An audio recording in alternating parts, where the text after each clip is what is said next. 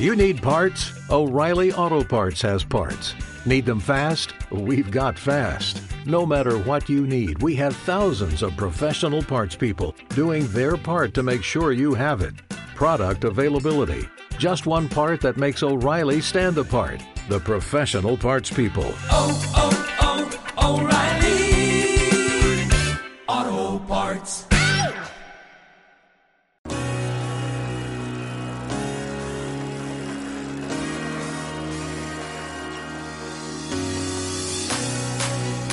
biciescapa.com, la tienda líder de ciclismo en España. Bienvenidos a Biciescapa Podcast, tu podcast de ciclismo. Presenta Joan Prats. Fantástica etapa número 6 del Giro de Italia, después del palazo de Mikel Landa. Lo vamos a comentar eh, todo con eh, Iván Vega de juanseguidor.com, pero realmente podemos decir que la primera gran etapa del Giro de Italia no ha decepcionado, o sí, yo creo que no ha decepcionado tanto eh, por cómo, se ha, cómo ha ido transcurriendo la etapa, sí un poquito quizá por el final en esta etapa de 160 kilómetros entre Grotte di Frasari y Ascoli Piceno, con ese final de 15 kilómetros al puerto de San Giacomo que comentábamos ayer, con un precioso homenaje con la victoria del compañero de Landa de Bahrein, Gino Mader, que esta vez sí, no como en París-Niza con Roglic, se ha podido llevar la victoria, no le han avanzado, que yo creo que le ha ido muy poco, ¿eh? en el los últimos eh, metros y por ahí ha llegado después pues el grupo de los favoritos, ¿no? Con Bernal, con Daniel Martin, que ha estado muy bien, ¿eh? Eh, como viene siendo habitual en él, ¿no? Seguramente en los últimos años no le da para ganar, ganar una gran vuelta, pero siempre está ahí con los eh, mejores, con Remco Evenepoel y con eh, Chiconi a 14 segundos y después ya detrás ha llegado Damiano Caruso, que también ha estado fuerte con eh, Daniel Felipe Martínez, que lo ha probado dos eh, kilómetros y medio eh, de, meta de Lineos, con Marsule a 27 segundos. Ojo, Marsule, porque a mí personalmente me ha sorprendido. A 29 han llegado Carthy, que hoy no ha estado muy fino, Blasov, que se le ha hecho largo, y Simon Yates, que, bajo mi punto de vista es la gran decepción de este Giro de Italia, de esta primera semana. Y ojo, en decimosegunda posición, Atina Walter, el húngaro, el primer húngaro líder del Giro de Italia en toda la historia, porque sí, se ha colocado como el líder de esta, de esta gran prueba como es el Giro que ha tenido absolutamente de todo. Dejarme saludar a Iván, que ya lo tengo por aquí. Iván, ¿qué tal? Muy buenas, ¿cómo estás? Hola, muy buenas tardes. Ha sido una etapa... Yo no me esperaba, Iván, que iba a ser tan movida desde tan lejos, sinceramente son ese tipo de etapas que al final eh, las empiezas a sumar eh, un día por una cosa, otro día por otra, y que después pues dan como resultado lo que es una gran vuelta, ¿no? Que es una, primero, una carrera por eliminación y segundo, una carrera en la cual es como un vaso que se va llenando de esfuerzos hasta que un día rebosa, ¿no? Y esta etapa es de esas que añade agua al, al vaso hasta que acaba rebosando. Lo cierto es que la etapa se vio durísima, además de que Ineos, eh, bueno, pues ha planteado una forma diferente de correr. Nos tenemos que felicitar. Creo que estamos ante un equipo que ha entendido que si no tienes al corredor más fuerte o principal o al, principal favorito de la carrera, tienes que actuar de forma diferente. Yo creo que Gambernal es muy consciente de que si Renko de Benepool va creciendo en forma, pues puede ser una amenaza muy seria y bueno, prueba a hacer cosas diferentes a las que nos tenía acostumbrados, ¿no? Antes uh, un corredor como Jonathan Castroviejo, que, que fue increíble verle tirar y, y al final eh, enterarte que, que, iba, que iba pinchado. Qué locura. Que un corredor como Jonathan Castroviejo te mantenga compacto un grupo, eh, como hacía cuando en los mejores años de Froome, eh, pase hoy a ser la continuación del, del arreón que dio Pipo Gana en, en el puerto mm. anterior al final, bueno, pues al final demuestra que, que este equipo, que por cierto tiene un presupuesto muy superior al resto, sabe hacer las cosas de otra manera y eso yo creo que es interesante. Es interesante lo que dices, ¿eh? sin duda yo creo que es lo más eh, destacado. No sé si lo segundo más destacado, la conclusión, la segunda gran conclusión que podemos sacar de esta sexta etapa del Giro de Italia es, Iván, que, que, que Benepool, pues bueno, tú ahora lo decías, ¿no? La sensación es que él, pues porque lleva muchos meses sin competir, va a ir a más, porque si en esa primera semana ya está ahí, ¿no? Ya está con, con Bernal, que es el gran favorito, eh, va a ir a más. Eh, yo creo que esto la lógica manda, ¿no? Si no tiene ningún percance va a ser así. Bernal le puede ir generando, eh, parece que el objetivo es ganarle tiempo, ¿no? Al principio, antes de que coja su punto de forma de Benepool, pero aún así, yo sinceramente, yo no he visto a Remco sufrir en ningún momento. Incluso te voy a decir que en los últimos, el último kilómetro y medio, cuando Bernal ha tirado con viento de cara y ha tirado como un loco y, y ha atacado, ¿no? Y se ha movido siendo valiente, eh, yo creo que Renko incluso me daba a mí la sensación, ¿eh? Claro, esto de las sensaciones es muy relativo desde el sofá de casa, ¿no? Eh, viendo la cara de los ciclistas, pero yo creo que tenía incluso un puntito más que, que, que le daba, ¿eh? Que no lo he visto ahí ir con el gancho, como sí que he visto a Blasov, ¿no? O incluso a Dan Martin, que, que no ha podido disputar al 100% el sprint, ¿no? No lo sé, sinceramente. Esto creo que lo tendremos que ver día a día. Eh, lo que sí que es verdad es que está en forma y está bien. Sí. Y además de estar bien, eh, es un corredor peligrosísimo. Pero hay muchos condicionantes alrededor de Renko. Eh, primero, el grandísimo periodo que ha estado sin competir. Luego, que no olvidemos, es un ciclista que nunca ha hecho una gran vuelta. Al final, sí, es cierto que eh, esta generación llega a las grandes vueltas y, y está para, para, dominarlas, ¿no? Como Pogacar mm. cuando fue sí, a la sí. Vuelta Ciclista a España hace dos años. Pero bueno, eh, también hay, hay dudas y hay, hay ciertos márgenes que, que tienen que demostrar que son capaces de, de, superar. Lo que sí que es verdad es que la sensación es que, eh, bueno, la, la, la, teoría dice que tiene que ir a más y si va más, uff, eh, Egan Bernal lo va a tener complicado. Esa es la sensación. Eh, los ponemos a ellos dos un poquito por encima porque yo creo que hoy en día, hoy, hoy sí que ya es un día, eh, Iván, para, para poder sacar conclusiones del estado de forma de cada uno. Eh. Ha sido un puerto ya largo de 15 kilómetros, segunda categoría para los italianos del Giro, para nosotros seguramente sería un primera, ¿no? En condiciones normales porque era un puerto duro, duro, duro de narices. Eh, y bueno, yo creo que ellos dos los ponemos quizá por encima. Eh, sí. Ya en ese segundo grupo ponemos a Blasov, a Carci, Chicone, que está muy fino. No sé si mm. a Simon Yates, porque realmente lo de Simon Yates a mí me tiene un poco parado, sinceramente, me extraña, tal como lo vimos hace, no sé, dos semanas, por ejemplo. No sé, eh, igual está jugando al despiste. Ya, Simon pues... Yates es un corredor que, no olvidemos, hace tres años tuvo el Giro de Italia prácticamente en su mano mm. hasta 72 horas del final, cuando en una doble jornada eh, eh, flaqueó justo al final de una etapa con llegada alto que recuerdo ganó Maximilian Schachmann y al día siguiente vino la gran cabalgada de Froome que desde Finestre lo descolgó y le hizo, le, le sacó del top ten creo. Eh, bueno, eh, entonces se dijo que Simon Yates fue muy valiente y generoso durante toda la carrera. Eh, recuerdo que ganó, llegó a ganar hasta tres etapas en, en ese giro y que al final pues mucha gente le, le achacó que había gastado incluso hasta de forma absurda, ¿no? ¿Qué ocurre? Que ahora ocurre, eh, sucede todo lo contrario. Lo que pasa que sí que es verdad que, eh, que Simon Yates eh, viene en una forma excepcional, como demostró en el, en el Tour de los Alpes hace Correcto. dos semanas, con lo cual eh, bueno, se hace un poco complicado entender a, a, qué juega. Lo cierto es que descartarlo tampoco creo que sea una opción, teniendo en cuenta que las diferencias son las que son, queda una eternidad, queda una auténtica eternidad de aquí a, a llegar a Milán y, y, el chaval está, pues mira, a 38 segundos, por ejemplo, Correcto. de Renko. Con lo cual, bueno, todavía está en ese margen que, que se mueve con cierta solvencia de cara a pensar que puede ir a más pero que sí que sobre el papel eh, estos primeros días eh, ese perfil gris que ha adoptado no, no encaja con lo que podíamos esperar. No, queda 49 segundos de, uh -huh. de, de, del líder, ¿no? De, este húngaro de Krupama. Que, que, yo no lo tenía muy localizado, la verdad. ¿eh, yo Iván? tampoco, sinceramente. Y es curioso no. Que un húngaro sea líder del Giro de Italia justo cuando se está corriendo la Vuelta a Hungría. Ya ves. y recordando que el año pasado, si no hubiese emergido el tema de la pandemia, el Giro tendría que haber salido de Budapest. Bueno, es como estas conexiones que serán todas, serán todas en el mismo, en un corto espacio de tiempo. Porque te gusta mirar a la vida encima de una bicicleta. Te mereces la bici de tus sueños al mejor precio. Bici Escapa, un mundo de bicicletas.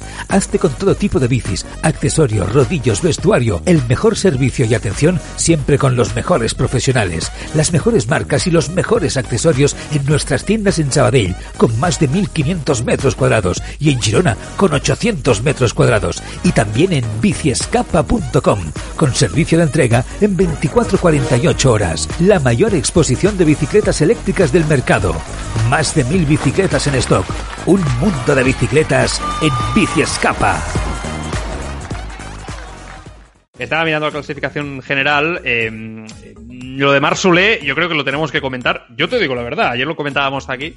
Y yo, yo pensaba que iba, que iba a estar peor hoy. Eh, por lo que habíamos visto un poquito, ¿no? Las sensaciones. También el Movistar se había, yo creo, mostrado ya un poquito desordenado, ¿no? También al, algún día. Y, y no sé, no, no, sé. Yo digo, Mark irá a más, pero seguramente la última semana, ¿no? Por lo que nos tiene acostumbrados. Y oye, él, durante toda la etapa se le ha visto a él muy bien, incluso cerrar algún hueco él solo, sin equipo, ¿no? Dando muestras de, de fuerza. Y al final igual, ¿eh? O sea, ha sabido cogerse al grupo eh, ganador, no ha aguantado la rueda de Bernal, pero ha estado ahí muy cerca, por lo tanto, bueno, muy buenas sensaciones. Tras el palo de Landa, nos queda Marsolé.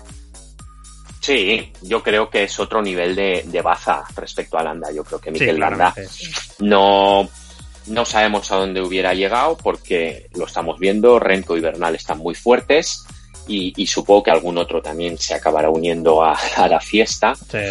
Pero también tenemos que darle crédito a Sule y al final él ha dicho que quería disputar el Giro de Italia y ver hasta dónde era capaz. Es decir, que si su objetivo era uh, hacer una buena general, cuando no, eh, hipotéticamente optar al podio, eh, si este era el objetivo, lo normal es que hoy no estuviese muy lejos o estuviese con los mejores, como al final así ha sido. Bueno, él va haciendo, es un, es además un corredor diésel que se va calentando con el paso los días para él yo creo que la clave está en, en, ese día malo, ¿no? Que siempre ha tenido y que siempre le ha lastrado. Si es capaz de demostrar en este giro que, es, que puede gestionar ese día malo, pues ojo, igual hasta nos llevamos una sorpresa. Pero también te digo otra cosa. Hace, hace 48 horas la gente estaba eufórica con Mikel Landa, vamos, es que lo veían casi de rosa en Milán. Ya ves. Personas. Y, y, y, mira, y mira las vueltas que da el ciclismo, como la vida en general, ¿no? Al final sí. tenemos que ser precavidos. Queda mucho, mucho, mucho giro. Es que es una barbaridad lo que queda,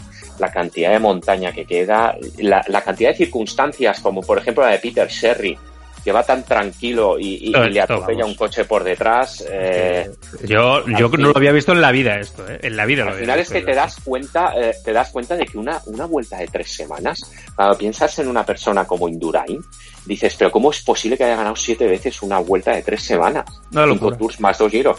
Porque dices, es que es una, es un cúmulo de circunstancias que tienen que alinearse tanto a tu favor y claro, eh, adentrarte ahora a, a valorar si si Soler o Landa hace dos, dos días o, o y Benepul, es que es, es, es, increíble. Mira, el propio Renko de Benepul lo sabe perfectamente.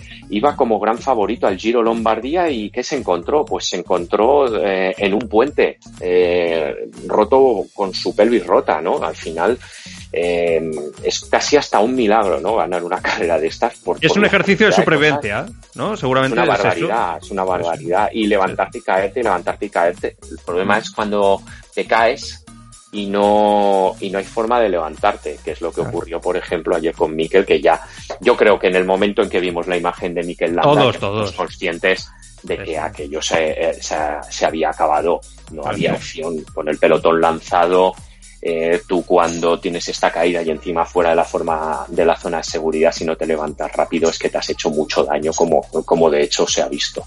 Sí, y no solo él, ¿eh? sino Dromboski, que hoy tampoco ha tomado la salida, ¿no? Por contusión, sí. etcétera. Quiero decir, al final, no solo él, que él es el que ya se va para casa al momento, pero también el otro ciclista al día siguiente no puede salir, no muestra claramente de que.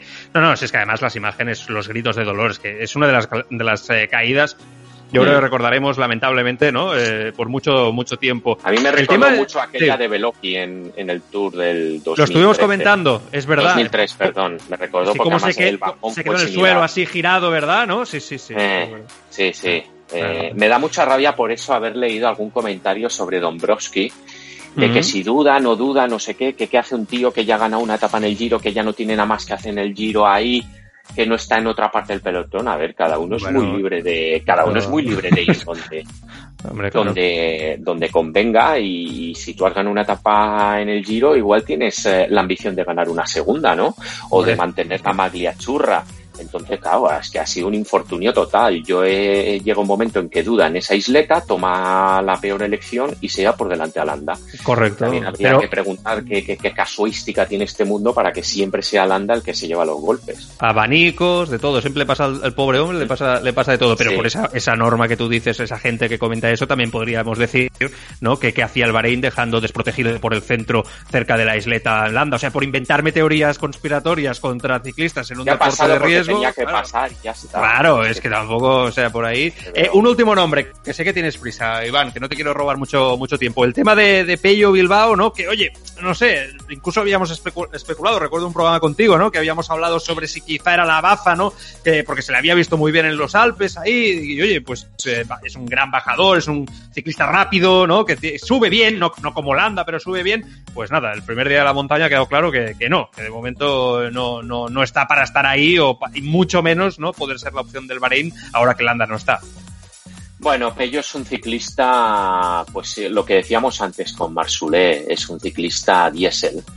Es un ciclista que va a ir a más con el paso de los días y al final, pues bueno, eh, yo creo que, que el, giro de Pello, más allá de, de un puesto en la general, que ya lo tiene, pasaba por, por otros objetivos. Con Mikel era ayudarle. Eh, llegamos a dudar, incluso yo llegué a dudar tras verle también en los Alpes de si Mikel iba a ser mejor baza o no que Pello Bilbao para Bahrein. Yo creo que eh, lo que vimos antes de ayer ya nos demostró que Mikel está en, un en otro escalón. Y ahora Pello, pues creo que se le abre un giro en el cual a ver si hay suerte y puede, puede sumar alguna victoria. También es verdad que en su equipo Damiano Caruso tiene recorrido. Está a 39 segundos, ¿no? Por lo que veo. Mm, Por eso está séptimo, o sea que está bien situado. Mm, Lo han, lo han movido bien, oye. Los han, han movido bien el, el Bahrein. Oye, Iván, me quedo yo Sí. comentando cosas de la etapa de mañana. Eh, te puedes desconectar, te despido. Muy Eh, bien. te leemos como siempre en Juan Seguidor y vamos disfrutando del giro. Un abrazo fuerte, cuídate mucho. Un abrazo muy fuerte. Y me quedo, digo yo, comentando cosas, pues eh, rápidamente, ¿no? Lo que nos espera mañana en esta séptima etapa del eh, Giro de Italia, una etapa, volvemos a relajarnos un poquito, ese, este viernes, eh, de 181 kilómetros de distancia entre Notaresco y Termoli, una etapa tranquila, claramente, ya os digo, eh, una etapa quizá movida al principio, pero que seguramente se va a decidir al sprint, si no, quizá puede llegar alguna alguna fuga. Últimos tres kilómetros en la ciudad, tras dejar la carretera de la costa, se afronta una subida un- de unos 200 eh, metros con pendientes de alrededor 10-12% que puede seleccionar sin duda la carrera. Ojo mañana a Peter Sagan porque yo creo que puede ser claramente uno de los eh, favoritos precisamente por esa subida de 200 metros. Pero insisto, yo creo que otros sprinters también, eh, Caleb Ewan por ejemplo, ¿no? El mismo Ewan puede seleccionar, puede estar ahí seleccionado y puede estar también en ese, en ese final sin ningún tipo de problema. Ya vendrá el sábado eh, cositas eh, más interesantes a nivel de la general, porque, bueno, no es una etapa de montaña, ni mucho, ni mucho menos, pero sí que es verdad que volveremos a tener otra etapa en los eh, Apeninos eh, caracterizada por una subida muy larga en el centro y un final explosivo de 3 kilómetros al estilo Vuelta a España, que yo creo que puede, a veces es que se marcan más diferencias en este tipo de, de subidas cortas que en las, eh, que en las largas. Y esto pues hay que tenerlo, tenerlo en cuenta. Y ya de cara al, al próximo domingo volvemos ya a disfrutar con una etapa de, de montaña importante, con final en campo Fellini, en Roca di, di Cambios, el puerto eh, final, un puerto de primera, por lo tanto ahí volveremos a ver ya si lucha de alta montaña. Además hay un puerto eh, previo eh, largo, por lo tanto ya lo iremos explicando mañana, pero insisto, de cara al fin de vuelve, vuelven las emociones eh, fuertes. Esto acaba de empezar, lo que sí que tenemos claro es que sorprendentemente el húngaro del Grupama, Altina Walter, es el nuevo líder de este Giro de Italia. Esto sigue, nosotros cada día aquí, como siempre, en Bici Escapa Podcast, después de las etapas, vamos a comentarlas conmigo y uno de los tertulianos habituales del programa, aquí con vosotros, para analizar lo que pasa en el Giro de Italia 2021. Hasta mañana, adiós. Biciescapa.com, la tienda líder de ciclismo en España.